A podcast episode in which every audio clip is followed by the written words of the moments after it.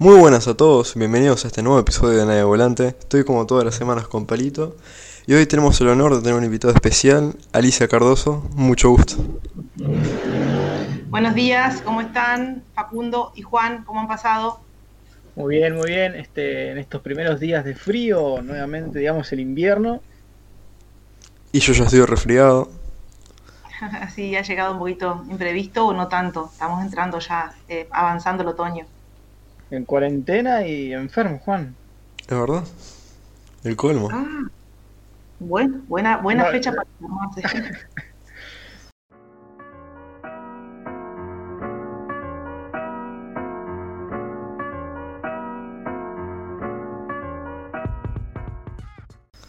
Este, bueno, así como decía Juan, este, bienvenida. Muchas gracias. bueno, profesora de literatura, 51 años. Y bueno, la primera pregunta de siempre de todos los programas es cómo vas pasando la cuarentena. Bien, la cuarentena es un, ha sido una, ha sido muy, movilizadora en muchos aspectos, porque en realidad este, ha sido una, como un parate este, casi obligatorio la actividad y bueno, nos ha, este, nos ha refugiado en nuestra casa y hemos descubierto muchas facetas que desconocíamos hasta de uno mismo. Así que por lo tanto hay que aprovechar esta etapa de cuarentena y, este, y es un espacio para, para encontrarse con, consigo mismo. Bien, este, bueno, ya vamos, este, para empezar, digamos, este, vamos a retroceder un poco en el tiempo. Eh, ¿Vos naciste acá en 33 o, o no? No, yo soy oriunda de Cerro Largo, soy arachana, eh, nací en Melo este, hace 51 años y viví hasta los 13 años en Fraile Muerto, un pueblito bastante cálido y cercano a Melo, a 37 kilómetros, que, este, que digamos, este, hizo una infancia, hizo, de, hizo mí una, una, una este, una mujer bastante, eh, digamos, solidaria y, este, y también abierta a los demás. No sé si por, será por esa característica del pueblo en los que viví mis primeros años de infancia. Bien, este, y, vos hiciste la, escuela allí en su momento, ¿no? Sí, hice la escuela, hice la escuela, los seis años de escuela, y este, en la escuela número 4 de Fraile Muerto de segundo grado. Eh, y allí este, también y concurrí los dos primeros años del liceo, este, hasta 15 días de, de tercer año, que después me vine a 33 a vivir acá. Bien, este, ¿y siempre hubo como un interés hacia la literatura? Particularmente no. Tú sabes que, eh, mejor dicho ustedes, pues están Juan también en la, entrevista, eh, mi, mi, afán por la docencia y mi amor por la docencia nació ya en el primer año del liceo y no precisamente hacia la literatura, fue hacia la historia. Este, yo tuve una excelente profesora de historia, eh, la señora del dentista del pueblo, que era egresada del IPA, este, este, Ana María Sensic, que recuerdo con mucho cariño. Este, es una mujer que sabía muchísimo y eso hizo nacer en mí el amor por la, por la, por la docencia y el amor por la historia. Hasta cuarto año del liceo yo tenía previsto ser profesora de historia. En quinto eh, tuve una experiencia fantástica con una docente también a la que quise mucho y admiré mucho, es una mujer que, tuvo mucha incidencia, que es Luján Muniz, hoy ya fallecida, este, es una, profesora, una excelente docente la Luján, y me hizo, este, bueno, gustar muchísimo la literatura, tanto que, bueno, decidí mi camino por ese lado. Lo que nos lleva a la pregunta, ¿por qué literatura? ¿Por qué literatura? Bueno, la literatura tiene la cualidad de crear un mundo en el que uno puede ser lo que, lo que quiera sea, se puede ser lo que quiera en ese mundo de la literatura. Es un mundo fantástico que evidentemente muchas veces este, está en, lucha eh, brutal con el real, pero que permite este, evadirse por momentos y bueno, disfrutar de lo que es este, de lo que es el mundo y de lo que es la literatura en sí. Así que vos dirías que es tu vocación es mi vocación, sí.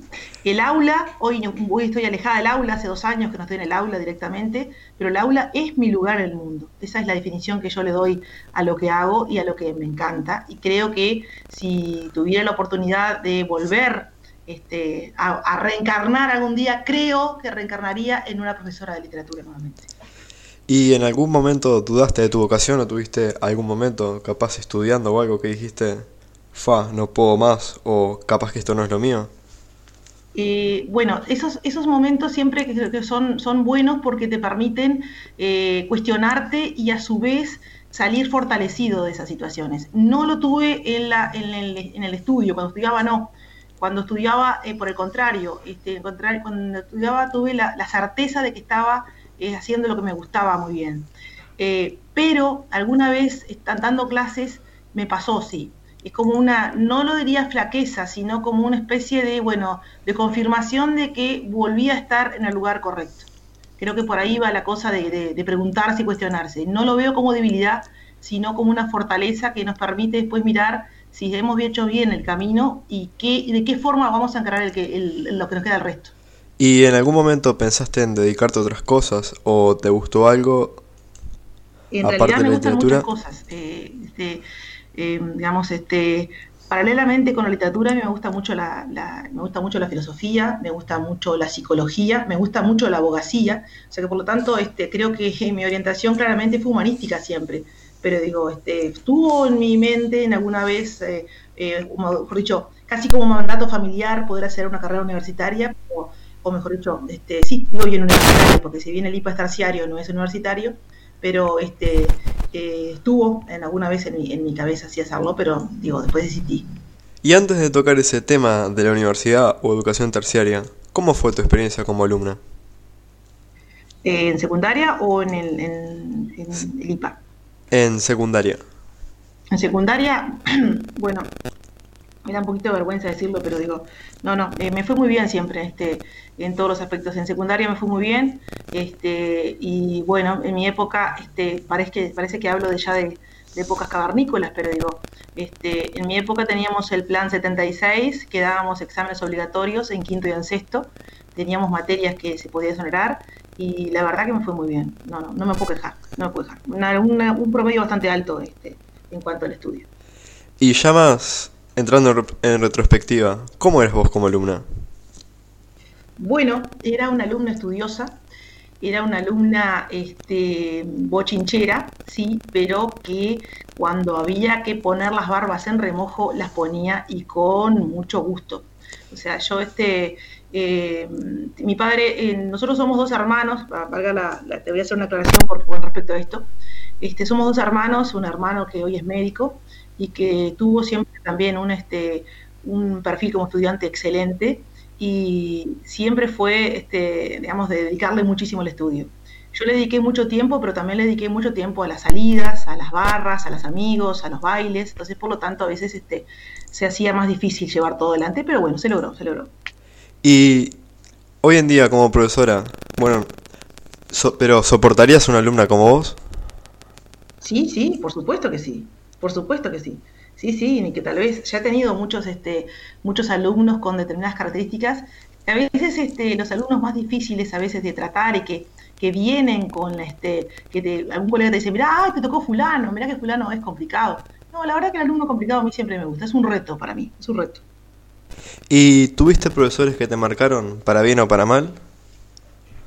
Sí, tuve docentes, siempre hay docentes este, que uno, eh, tanto en el ámbito de secundaria como en el ámbito de, después de, lo que es el IPA, tuve docentes que sí, que me marcaron y dije, bueno, así nunca quisiera ser, y hay docentes que por supuesto que daba, daba placer escuchar sus clases y bueno, pues pasaría horas escuchando sus clases.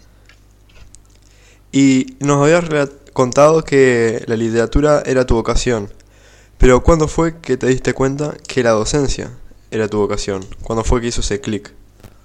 Bueno, el clic, eh, ahí está, porque viste que si vos te pones a pensar en una, en un adolescente de 12 años que empieza al liceo y ya le gusta la materia o le gusta la docencia, digo, bueno, a ver, yo no, no conocía lo que era, el, lo que era, digamos, este, el, el entramado de lo que es la docencia en sí. Pero digo, este, yo le decía hoy que realmente cuando eh, comencé las prácticas en el año eh, 89, este, que las comencé en el Liceo Damaso, Damaso este, La Reñaga, el Liceo 3 de Montevideo, ahí me di cuenta que eso es lo mío, ahí me di cuenta que, me gustaba y que me gustaba muchísimo. Este, y la práctica docente, digo, digamos, fue, fue como, como un clic, eh, como tú dices, fue como un clic de decir, bueno, acá esto es lo que me gusta, acá quiero estar, al lado de los muchachos, este, en una clase, frente a una clase, eso es lo que yo quiero. ¿ah? Entonces, eh, creo que, que darte cuenta con 20 años que lo que te gusta ya es bastante importante. Bien, este, y quizás ya pasando un poco más a lo que fue pasar a nivel terciario, eh, tú, este, eh, aparte del IPA, ¿también estuviste en, la, en Montevideo? Sí, estuve en Montevideo, estuve en la Facultad de Humanidades, hice un primer año de Facultad de Humanidades, en el año 87. En realidad yo me fui a hacer Humanidades a Montevideo. Este, hice el primer año de facultad, me fue bien también, pero la facultad no me estaba brindando lo que yo quería. Eh, es por esa razón que en el 88 yo me paso al IPA. En realidad la facultad es, una, es algo que está pendiente, porque en realidad este, tendría que, enganchar en algún momento de mi vida, quizá ahora cuando me jubile esté más tranquila, para terminar la licenciatura. Me quedan tres años, eh, o ese año está aprobado, así que por lo tanto pienso que se puede reenganchar en cualquier momento. Bien, ¿y, cómo fue pasar del secundario a nivel al terciario? Tipo, ¿Había alguna dificultad? Este, ¿Pudiste llevar ese, ese cambio con facilidad o...? Bueno, eh, en primera instancia, eh, pensemos que irse a vivir a Montevideo en el año 87, 88, estamos hablando de muchos años atrás, y donde realmente eh, la situación era diferente. en mi caso, lo, tuve algo a favor que fue que yo me fui a vivir con, con, mi, con mi abuela, con mi hermano y después con mi abuela. Entonces, por lo tanto, este, eso facilitó lo que es la adaptación a Montevideo. Digo, siempre estando la familia cerca es una cosa eh, muy, muy, este, muy linda. Además, este, la particularidad de ser nieta, nieta única, nietos únicos, entonces por lo tanto muy mimosos, este, y eso trajo aparejado de que, bueno, que se, se nos consintiera muchísimo en muchos aspectos. Pero además, este, bueno, sí, eh, la ida a Montevideo siempre implica un cambio. Cuando yo me fui en ese año, se iban, eh, yo te diría que de 33, por ejemplo, nos fuimos tres o cuatro personas a estudiar y todos a diferentes cosas. Entonces, por lo tanto, la adaptación a la capital fue bastante difícil en cuanto que hoy en día, por ejemplo, yo veo que es muy lindo eh, a mis alumnos cuando se reúnen con sus compañeros, con sus amigos de 33, con mucha facilidad. En ese momento, ni cerca. O sea, a ver, eh, una llamada telefónica era llamar a la casa del vecino para que te comunicaras a determinada hora o por carta. Entonces, por lo tanto, este, eso, la lejanía con la familia afectaba. Vuelvo a repetir que en mi caso no tanto porque tenía mi familia este, paterna, entonces eso facilitó muchísimo las cosas. Claro, y, bueno, ya así como se hizo la pregunta anterior con secundaria, este, ¿cómo fue tu experiencia en, el IPA, en digamos, bueno, en la facultad dijiste que dentro de todo eh, aún está pendiente, Sí, bueno, en el IPA fue una experiencia muy linda. En realidad en el IPA, este, cuando empezamos en el 88, empezamos 60 compañeros en el grupo. De ese grupo de 60 compañeros, terminamos en el año 91, o sea, consecutivamente, terminamos eh, 10, 10 compañeros. Eh, el IPA me brindó eh, también grandes amistades. Eh, bueno, este, hoy la, una gran amiga que la conocí cuando dimos el examen de ingreso en, febrero del, del, 88. Es una gran amiga y somos este, comadres dobles a esta altura. Este, y bueno, el IPA también, el IPA tenía sus dificultades, era un IPA que venía saliendo de la dictadura, porque si bien era 88, teníamos, había mucho fervor todavía, y se notaba este, esa necesidad de cambio, que, que, bueno, que por supuesto que esos años difíciles del Uruguay habían provocado que que fuera este, también cambios inclusive hasta, en, lo que es en, los programas de estudio. O sea, yo agarré un IPA con los cuatro años nuevamente, yo empecé un IPA con el plan 86, el IPA hasta ese año era de tres años y eso también después provocó ciertas dificultades a algunos compañeros en este, para, para, para, determinados cursos. Pero digo, en el IPA este, se, vivió, se vivió un IPA, yo viví un IPA muy lindo, muy lindo, con docentes de que venían justamente, que habían estado este, fuera de las, de las aulas, por ese periodo que les decía, y que venían con muchas ganas de hacer cosas. Este, y creo que yo, no, sé, no sabría decirte, pero agarré un coletazo, un IPA muy interesante, con, este, con docentes muy alto nivel y que trabajaron muy bien. Y eso, por supuesto, que, que te hace formar te hace estudiar estar, a, estar, estar a la altura, porque si no, digo, era muy, muy feo ir a este, presentarse un examen y, y la posibilidad de que la posibilidad de que te fueran a preguntar algo que no supiera. Entonces había que, había que estudiar y había que estudiar bastante. Y ya entrando más, eh, como tu experiencia de docente. En 33 has trabajado en el Liceo 1 y en el colegio. ¿Qué recuerdos tenés de tus primeras clases acá? Bueno, eh, yo trabajé, eh, he trabajado desde que inicié, me inicié como docente en el año 93. este, eso ya hace 27 años, siempre trabajaron en el Liceo 1. El Liceo 1 es, mi casa. Después también trabajé en el colegio y en el colegio tengo muy lindas experiencias. Eh, en el colegio también trabajé del 93 eh, hasta el 96, este, después del 96 hasta el 2013. Este, eh, en realidad, los, por suerte tengo, tengo que decir que, que, donde he trabajado, he trabajado siempre muy bien. las experiencias de colegio son, son espectaculares. Yo de colegio me fui con mucha lástima, pero en realidad estaba pasando por una situación familiar como difícil y estaba muy cansada. Pero digo, este, y bueno, creo que todos los años te podría decir, Juan, que todos los años tengo algo para rescatar del liceo y del colegio. Y siempre tengo este, mis alumnos que todos los años eh, siempre me acuerdo de ellos. Entonces eso creo que es el, el legado más grande que me puede dar cualquiera de los dos lugares. Pregunta, ¿en 33 fue tu primera experiencia como docente? Sí, sí. Eh, yo egresé del IPA el, 3 de marzo del año 93 y comencé a trabajar enseguida acá. Eh, por supuesto que la, experiencia como docente previa fueron las prácticas, ¿no? O sea, en Montevideo yo hice la práctica en el Liceo Damas San Antonio Larrañaga eh, por dos veces y una tercera vez la hice en el Liceo número uno. Pero como docente en 33. ¿Y cómo se sintió ese primer día de clase? Porque más allá de las prácticas, imagino que es un poco distinto el estar frente a frente, vos sola con un grupo siempre, todos los años es un gran desafío. Yo te diría que eh, nunca he perdido, en, y creo que es algo, me, maravillo de eso, jamás he perdido el nerviosismo de los primeros días de clase al enfrentarme a los docentes, al perdón, a los alumnos, porque eso es algo que no se puede perder, porque es una, es algo que este, uno no sabe de qué forma, este, cómo va a presentarse, cómo va, cómo va a caer en el grupo. Entonces creo que ese nerviosismo está todos los años. Siempre uno está nervioso creo que es parte de la, de la, de la actividad que uno realiza. Y vos que nos contabas que te tenías que comunicar con tus padres por carta, algo que para nosotros eh, no existe directamente. Hoy en día, en una sociedad tan digitalizada, ¿te has encontrado con alguna dificultad o alguna brecha generacional? Sí, eh, este, yo te decía las cartas porque es una cosa interesantísima porque este, el tema de las cartas eh, es algo que pertenece, por supuesto, ya a un pasado bastante lejano, ¿no? Eh, cartas o, teléfono fijo. Palito, palito capaz que sí, pero yo segurísimo jamás he visto una carta en mi vida. No te lo voy a permitir. sí, puede ser. Pero no, el tema, hoy en día sí se nota muchísimo eh, la brecha. Este, Ahora, eh, estando con ustedes simplemente para, para, para habilitar el Skype, no me costó mucho, pero un ratito me costó este, hacer toda la actividad, del, bueno, hacer las cuentas del Skype, pero digo, sí, se nota. Y, este, y por supuesto en la docencia no notas mucho eso. Hay gente que maneja muy bien los medios informáticos y hay gente que le cuesta mucho. Inclusive hoy en día estamos viviendo en esta cuarentena este, algo que por supuesto que nos ha puesto al límite de utilizar todos los medios informáticos para poder comunicarnos con los alumnos o con los colegas. Entonces, eso es, una dificultad. Y ya más en términos generales, ¿notas que en algunas que se debería adaptar el método de dar clases? Es decir, que han cambiado los tiempos y hay que reinventarse. Sí, creo que sí.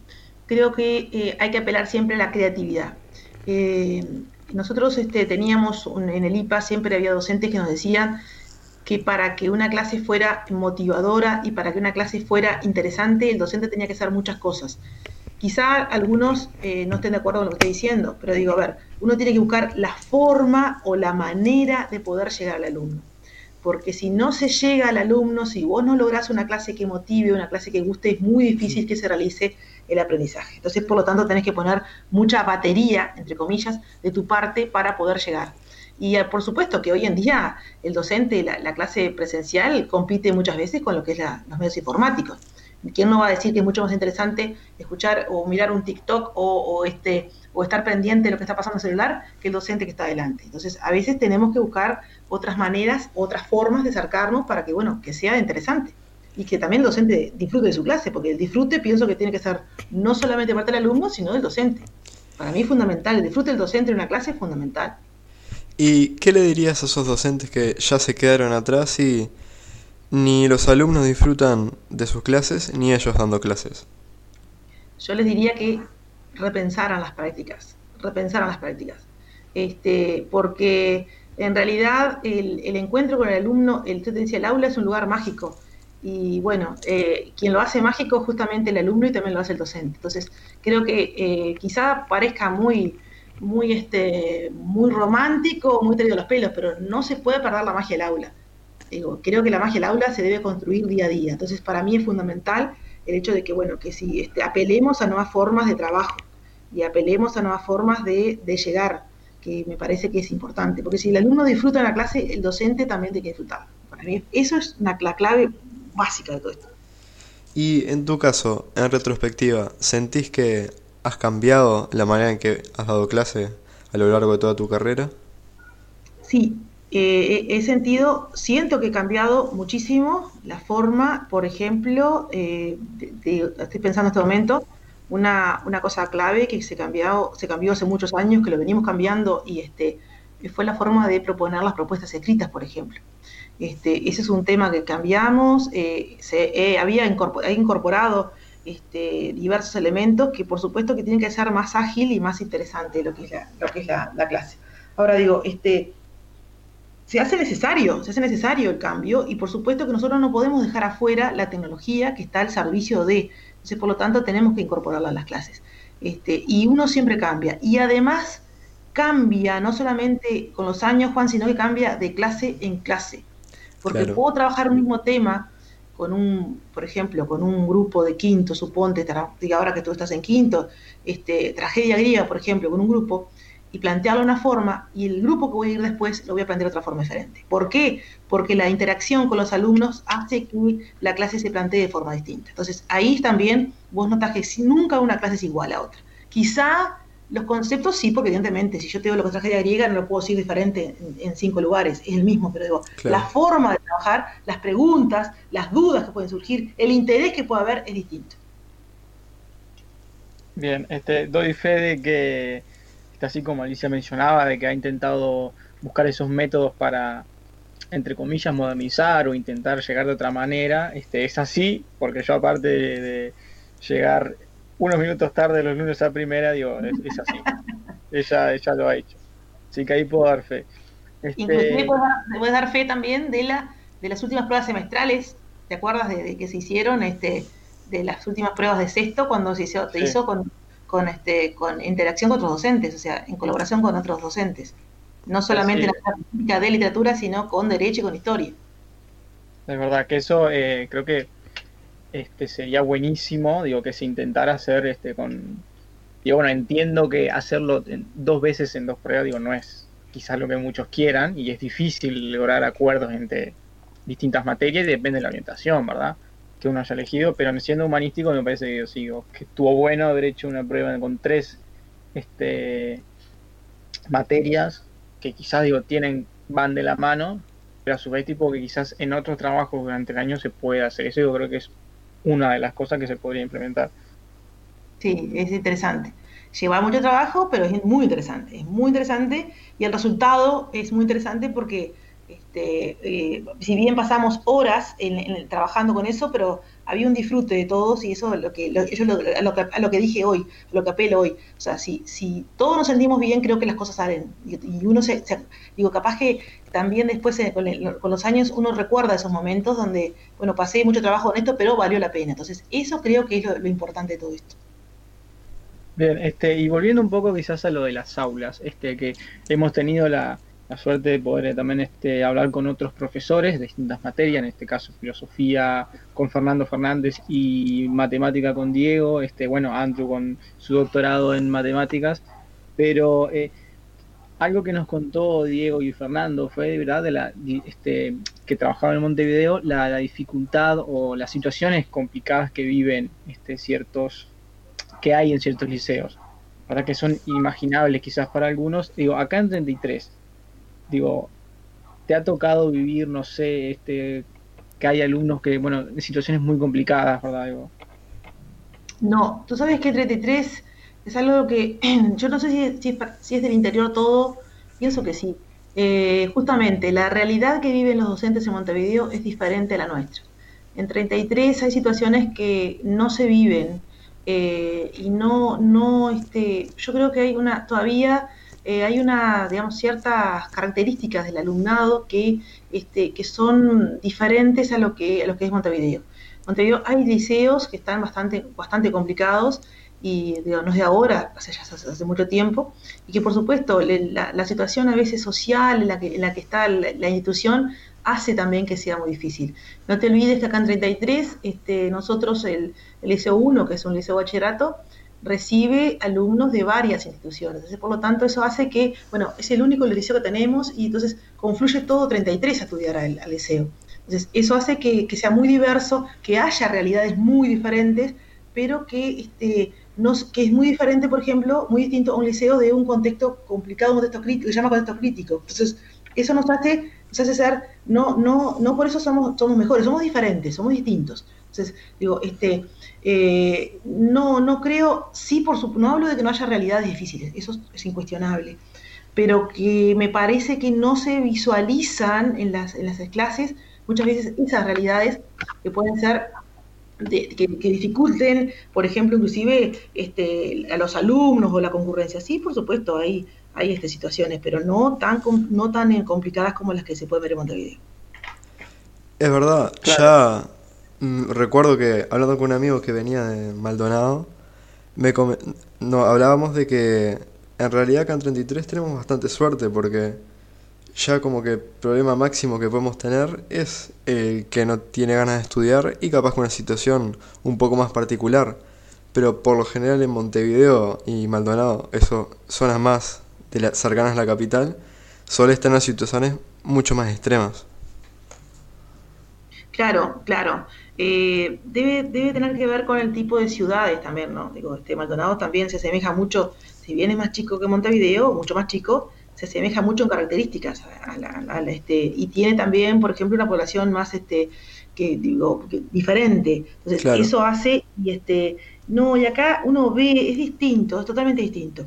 Eh, yo he tenido la parte, o sea, hace mucho tiempo que no voy, pero eh, me acuerdo haber ido a Montevideo este, después de, de, recibida y haber ido a un liceo y notar, es, diferente, la, la, muchachada es diferente. Entonces, eso digo, este, por las, porque evidentemente al estar muchos liceos se va por zona, entonces la, la, este, la realidad es distinta. Sí, muchas veces Maldonado también tiene sus lugares complicados como Montevideo, que eso en sí acá no tenemos. Claro, claro, eso por supuesto, es lo que te decía, viste, hay realidades que son difíciles, este, acá en 33, este, bueno, tenemos sí situaciones complicadas, pero quizá no al nivel, no tenemos al nivel, por lo, por, lo menos yo no he vivido ninguna situación muy difícil en las aulas. En estos 27 años he tenido gente que a veces no quiere estudiar, gente que, que por recibir esas no entra, o por no sé, por diversas causas, pero no por situaciones este, que lleven a, una este, a, una deserción total por otros motivos. Entonces, eso no, no lo he visto, no lo he visto, realmente no lo he visto. Este, pero por supuesto que, que, que, que hay, ¿no? que evidentemente que está, pero creo que tiene que ver con este, ese tipo, como Montevideo o Maldonado, por ejemplo, te decía, en muchas características son parecidas, no, no quiere decir que sean iguales, pero son parecidas.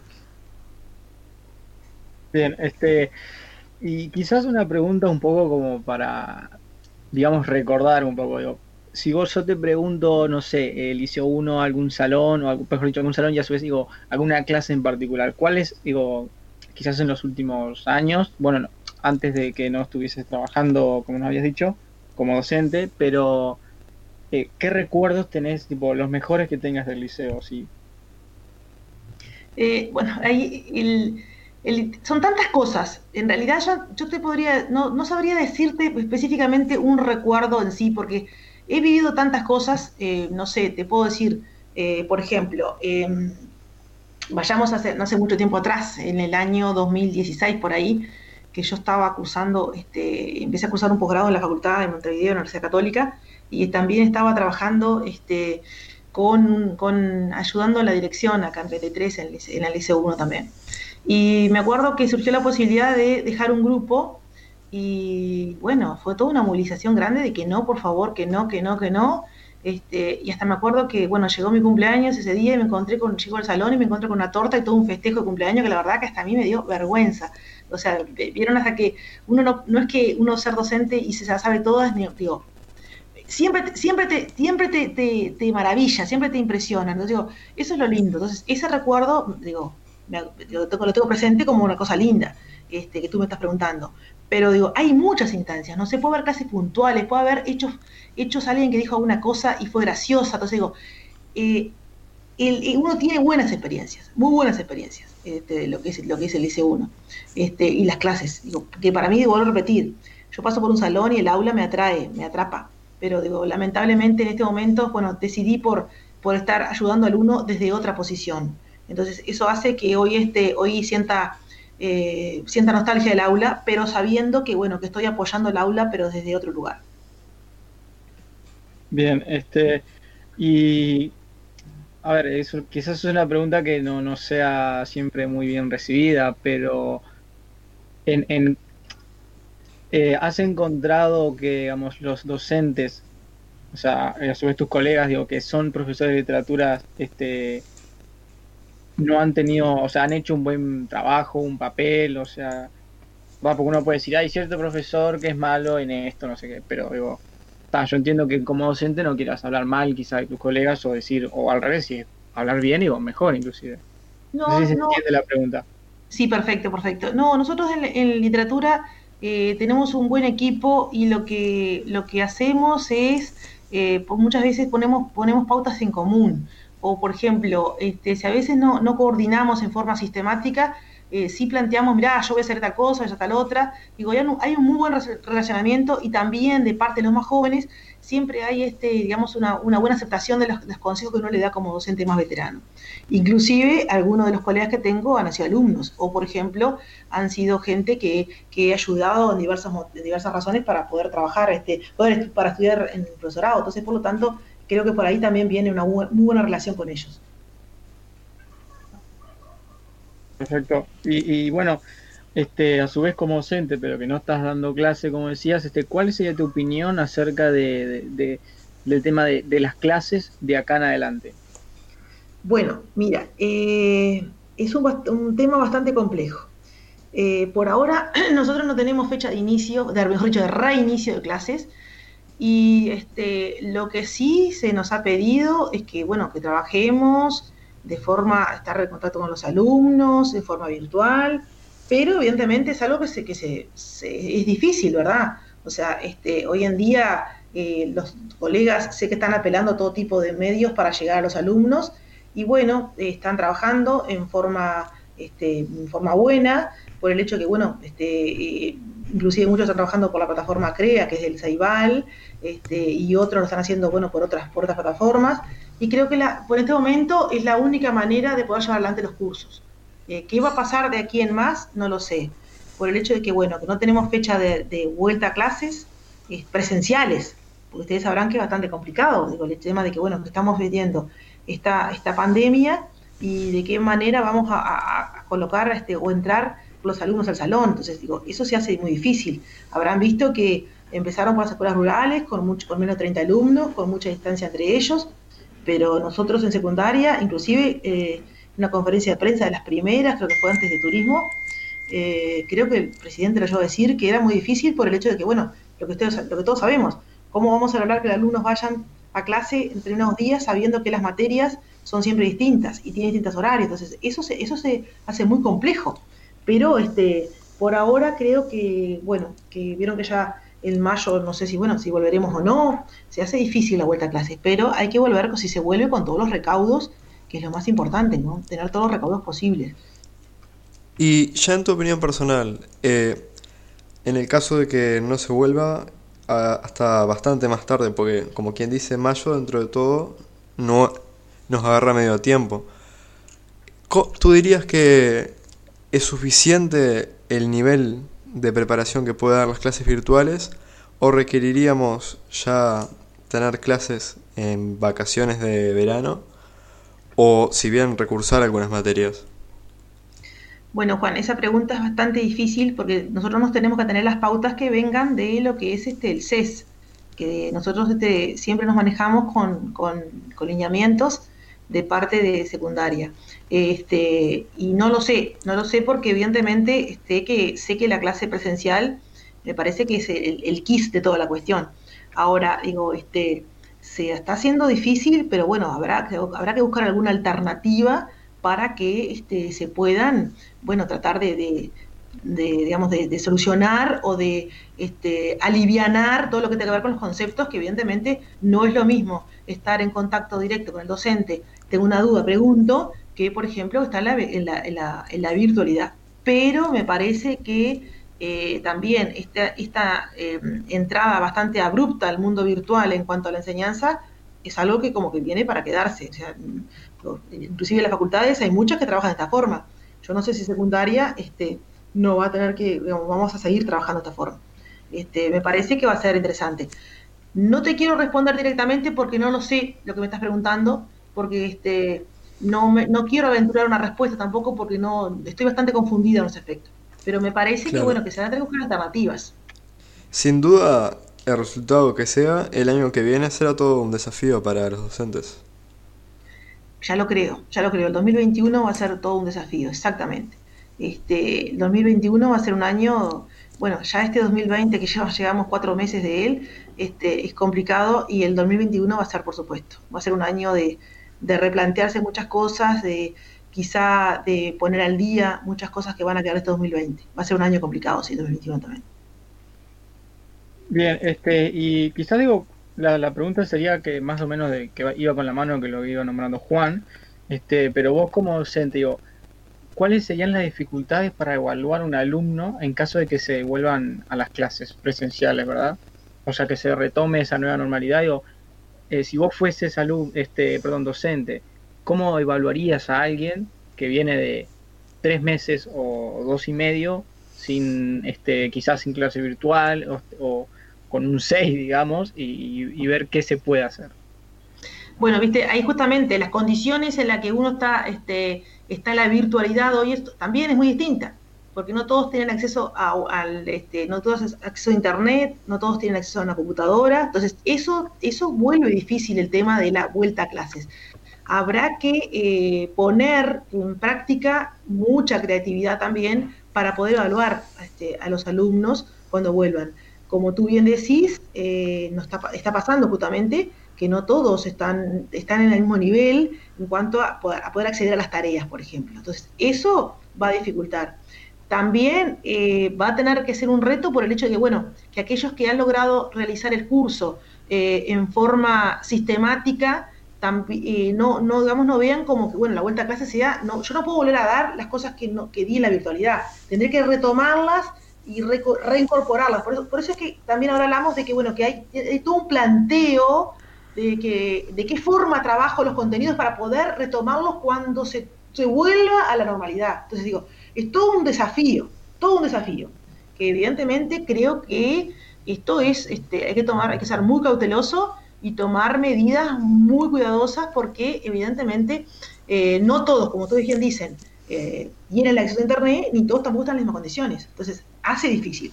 Eh, si me preguntás directamente, por ejemplo, en el caso de literatura, tendría que ver qué conocimientos se adquirieron en esta virtualidad para poder seguir adelante después en la presencialidad.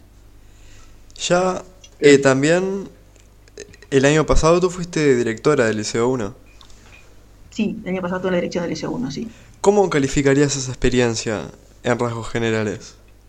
Bueno, eh, fue una experiencia muy interesante. Eh, en realidad, eh, yo llego a la dirección del Liceo 1 por una, digamos, una casualidad, casualidad de la vida. Porque por, esta siguiente razón. Este, se jubila la directora anterior y queda libre el cargo del Liceo número 1.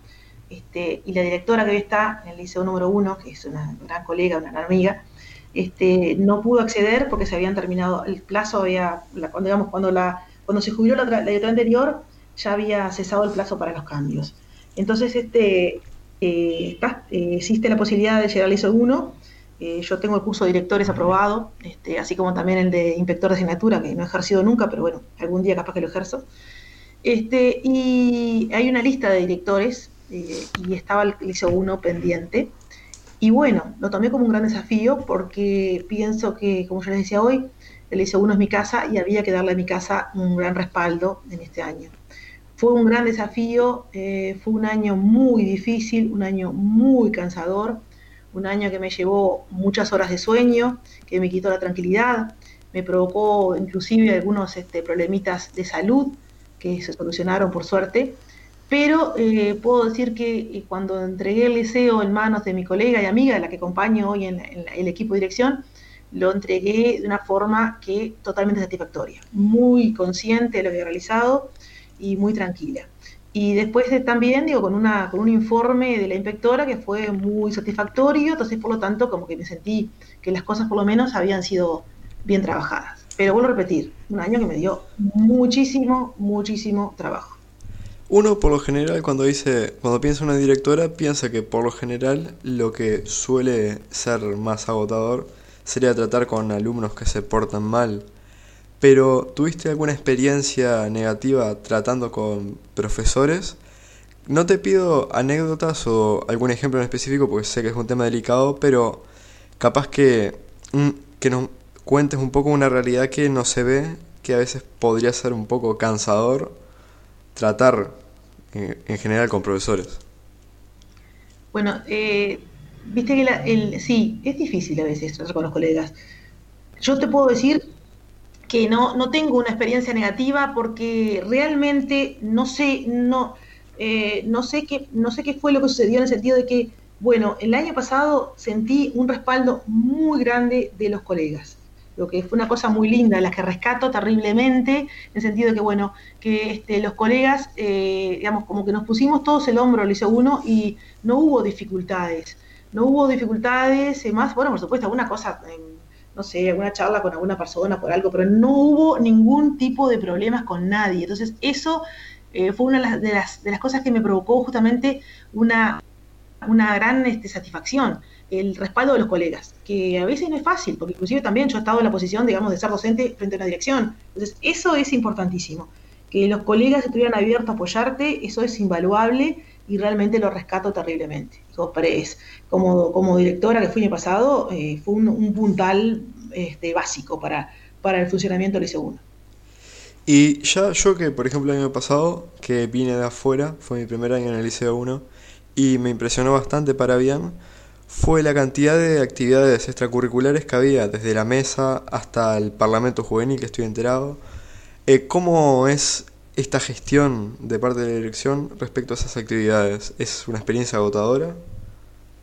No, es una experiencia también muy linda por el hecho de que, bueno, justamente una dirección tiene que ser una dirección de puertas abiertas la dirección tiene que estar abierta a los alumnos. Este, el año pasado tuvimos una muy buena, una muy buen diálogo con lo que era la mesa y con lo que era este, con el Parlamento juvenil, este, y se hicieron muchísimas actividades. Que bueno, que este año también había pensado muchas actividades que pienso que tienen que ir fomentándose. Hubo un momento en que el ISO 1 estuvo muy, muy quieto en eso y este, ha, este, ha habido una generación de jóvenes muy interesados que han abierto la posibilidad del intercambio y del trabajo este, para la comunidad educativa. Eh, y eso es un, elemento que es sumamente destacable y que tiene que incentivarse. Creo que cuando uno le da el espacio a los jóvenes se pueden obtener cosas fantásticas y eso es lo que tiene que ser una dirección. La dirección tiene que ser de puertas abiertas. Y ya a rasgos generales, el liceo, eh, ¿notas que se le da la suficiente importancia, eh, si nos puedes contestar esa pregunta, a nivel gubernamental en temas con presupuestos o que a veces se deja bastante olvidada la educación secundaria del interior? Bueno, eh, eh, con respecto al... no, sé bien, por ejemplo, si es en cuanto a secundaria se maneja un presupuesto que evidentemente es el que, el que lo reparte para los liceos. Digo, y a veces, por supuesto, uno ve que son cosas que quizás se podrían mejorar, pero digo, bueno, no, no, no, este, no sabría decirte exactamente, este, de qué manera lo van a hacer. Esperemos que muchas cosas mejoren, eso sí espero. Como docente también digo de literatura, este, también nosotros tuvimos la posibilidad de hablar con una conocida nuestra que está haciendo el profesorado acá en 33. Este, y bueno, sería quizás para ir terminando, ¿qué consejo le darías? Bueno, antes que nada, este, que disfrute lo que es el estudio, que es una etapa muy linda, digamos, este, porque después uno ya entra en el trabajo y hay cosas que uno tiene que dejar de lado, pero le decirle que bueno, que la docencia, si le gusta lo que está haciendo, lo va a disfrutar mucho y va a sentirse eh, que está en el lugar correcto. Eh, a mí me gustan siempre esas palabras como está en el lugar correcto o es en mi lugar en el mundo y pienso que si, este, si le gusta, eh, lo va a disfrutar y va a sentir que, bueno, que realmente lo que está haciendo vale la pena y que es lo que tenemos que sentir. Cuando uno elige algo en la vida, uno tiene que saber que eso lo va a realizar siempre. Entonces, por lo tanto, tiene que disfrutarlo y tiene que ser feliz, aunque la palabra, la palabra felicidad pueda tener muchas connotaciones y algunos puedan decirme que es de felicidad es algo efímero, pero en realidad eh, ser feliz con lo que uno hace creo que hace también, valga la redundancia, crecer como persona. Bien, este, quizás la última, este, ¿ves que la literatura puede, o sea, digamos en 33, has tenido casos de, eh, a ver, desde mi ignorancia, de que te diga tal alumno, mire, profe, quiero hacer un libro, quiero hacer esto, estoy escribiendo esto y que, y que te presenten algo? Sí. No sé si has tenido esas oportunidades. Sí, he tenido la oportunidad, sí, he tenido la oportunidad de ver, este, y siempre es bueno eh, desde la crítica constructiva, poder fortalecer y marcar justamente, de repente, bueno, mira, por esta línea no siga, seguir por este lado, utiliza tal palabra, utilizar la otra, siempre, sí he tenido oportunidad. Y es muy interesante eso, por el hecho que, bueno, a ver, de, qué forma eh, yo voy a trabajar tal cosa. Bueno, a ver, me parece bárbaro, este, podés este, trabajar poquito más este personaje, mira, fíjate el comienzo, fíjate tal cosa, siempre, siempre orientaciones. Pero evidentemente, por ejemplo, lo mío no es la escritura, lo mío es la crítica. A mí me gusta la crítica literaria, no me gusta escribir porque no, realmente no, no tengo mucha, no, no sé, pero no, no, quizá este, bueno, siempre se ha dicho que este, que la que critica, digo, no, no, no sabe mucho escribir. Pero en realidad este, a mí me gusta mucho más la crítica que, que, escribir. No tengo nada escrito porque no, no, no, este, no, no puedo, no, no tengo facilidad para eso. Sí tengo facilidad para trabajar con los textos literarios, este, pero no para escribir textos literarios. Bien, para ya ahora cerrar, este, bueno, ¿cómo te ves de acá a 5 o 10 años? Buena pregunta. Este, bueno, eh, vamos a ver. Por ahora, por ahora vamos a estar en esta gestión en por este año. Vamos a ver este posiblemente si hay, si hay este si, si, si me, decido quedarme acá, si voy a concursar o no por algún cargo. Y, este, y bueno, después tendré que jubilarme, que es una de las este, posibilidades que uno ve, eh, yo qué sé, de 5 o 10 años, capaz que ahí ya me jubilé y estoy viviendo, dedicándome a otro tipo de actividades. Que no sé cómo va a ser, pero por ahora este, no me puedo jubilar porque no tengo edad y, este, y evidentemente, como les decía hoy, este, creo que todavía tengo muchas cosas para dar a la enseñanza y, este, y bueno, veremos a ver qué sucede quizá esté jubilada, quizá no, quizá esté haciendo la facultad no por años, no saber, yo qué sé, tantas cosas pueden suceder. Eh, ahora digo que estamos hablando con Juan y este digo la, última, digo que sos bastante activa en redes sociales, que hay profesores que justamente todo lo contrario, directamente evitan tener redes sociales por cómo puede ser eh, encontrarse con los alumnos ahí, este, pero en tu caso es todo lo contrario. Sí, yo manejo redes sociales, en realidad manejo este, desde el año eh, Facebook, tengo desde el año 2008, 2009, eh, uso Instagram, uso eh, WhatsApp, uso, ahora estoy con esa pavada del TikTok, que realmente es interesante. me divierto muchísimo, lo peor de todo es eso, que me divierto mucho. Entonces, por lo tanto, sí, me gusta usar muchas redes sociales. Y no me, no me, no me complica en absoluto, no me nunca me complicó en absoluto, este, porque pienso que, eh, bueno, es una instancia más de ver cómo es la gente. Y, este, y bueno, no he tenido ninguna dificultad jamás con nadie, ni en ninguna clase, este, por el contrario. Eh, inclusive me he sacado muchas fotos con mis alumnos, este, he compartido muchas instancias interesantísimas y, este, y también han sido subidas a redes sociales pero digo, a mí me agrada, me agrada mucho. Es una parte de mí que, que se ve en redes sociales que no, que no es muy diferente tampoco de la que se ve en un salón. ¿No es así, Palito? Eh, sí, fe eso, es así.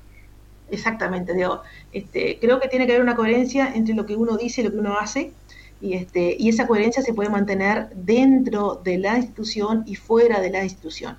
Entonces, por lo tanto, yo disfruto muchísimo las redes sociales. Este, digo, sí, o sea, digo, hasta cuando hicimos la, la, publicidad de que te íbamos a entrevistar, este, un compañero nuestro, lo que lo primero que nos dice es, eh, sí, va, este, van a entrevistar a la TikToker por de TikTok. sí, sí, bueno, en realidad estamos en esa, estamos haciendo TikTok, vamos a hacer algunos más todavía. Lo que pasa es que no todos los textos de TikTok me gustan, este, y yo, me, a ver, no es con un afán, este, digamos, de, de, exclusividad ni nada, pero me siento y elijo los textos, los que pienso que se puedan adaptar a, a, lo, que, a lo que me gusta a mí. Entonces, este, elijo los textos y los, este, y doy un buen rato, mira que un buen rato. Y algún día que no tengo ganas tampoco realizo ninguno porque no es tampoco todos los días. Pero me, diviert, me he divertido mucho, mucho, mucho y la voy a seguir haciendo. Eso seguramente que sí. Y ya Bien. como pregunta de cierre, en tus años como docente, ¿tenés algún texto preferido que te guste trabajar más por algún que otro motivo? ¿Y por qué? Bueno, eh, hay un texto que me gusta muchísimo, eh, en realidad ah, serían varios, pero creo que hay un texto que es como emblemático, que es Don Quijote de la Mancha. Don Quijote de la Mancha tiene la particularidad eh, de ser un texto que se puede adecuar perfectamente a lo que es este lo que es el, la adolescencia. Don Quijote es un, ser bastante particular que tiene 50 años y que sale a vivir una aventura, que en realidad puede, se puede realizar un paralelismo muy interesante con lo que es la vida. Entonces, este, creo que eh, ser, tener actitud quijotesca en el mundo hace también de parte del docente, creo que muchas veces el docente es un Quijote. Este, entonces por ahí vas de lado. Pero después te podría decir también Dante Alighieri, te podría decir Shakespeare. Hay, hay muchos textos que son fantásticos y siempre se descubren cosas, porque los clásicos tienen esa particularidad. Los clásicos siempre encontrás elementos para todas las épocas y en todas las realidades. Pero creo que Don Quijote es un emblema. Don Quijote es fantástico este, esa figura es por demás interesante. Bueno, este, muchas gracias Alicia, te agradecemos enormemente por este tiempo, por este encuentro que tuvimos. Bueno, gracias a ustedes. La verdad que me sorprendieron con la, con la entrevista, pero digo, bueno, este, el otro día cuando me llamaron me sorprendieron un poquito y espero haber este, cumplido con las preguntas que ustedes me hicieron. Este, así que por lo tanto, a las órdenes y cuando quieran, un mano a mano, lo podemos hacer nuevamente. Un abrazo. Bueno, muchísimas gracias. gracias. Este, bueno, tuvimos el placer de tener a Alicia Cardoso, este, profesora de literatura. Y bueno, este, podrán escuchar el podcast en, YouTube y Spotify. Y no olviden seguirnos en nuestras redes, Facebook, Twitter e Instagram como Nada de Volante. Hasta el próximo capítulo. Chau, chau.